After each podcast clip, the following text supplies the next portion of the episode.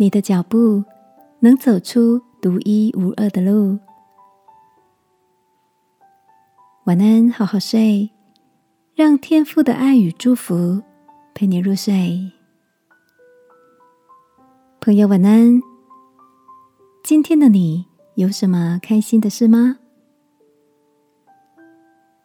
小侄子今天很有趣，到厨房找奶奶要水果吃，竟然是垫着脚尖走。上完线上课，也垫着脚尖上厕所。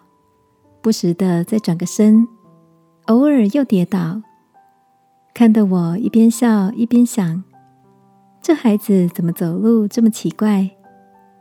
问他：“你今天怎么了？还是体育课老师教你们跳芭蕾了吗？”小家伙继续踮起脚尖，微微抬起头说：“老师说，邯郸人走路很美。”应该就是像我这样了吧？才刚说完，他又点了一下。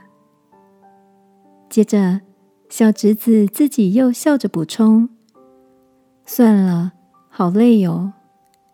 今天老师说，邯郸学步就是一个人想要学邯郸人漂亮的走路方法，最后连自己怎么走路也忘了。”我可不想最后变成在地上爬呢。小侄子把所学的应用到生活上，真是让人印象深刻。我想这个成语也是要提醒我们，学习变得更好是很棒的成长心态，但也别忘了自己所拥有的美好。这也让我想到。圣经彼得前书的提醒：你们不要以外面的辫头发、戴金饰、穿美衣为装饰，只要以里面存着长久温柔、安静的心为装饰。这在神面前是极宝贵的。亲爱的，让我们一心追求的是天赋放在我们里面的好品格吧。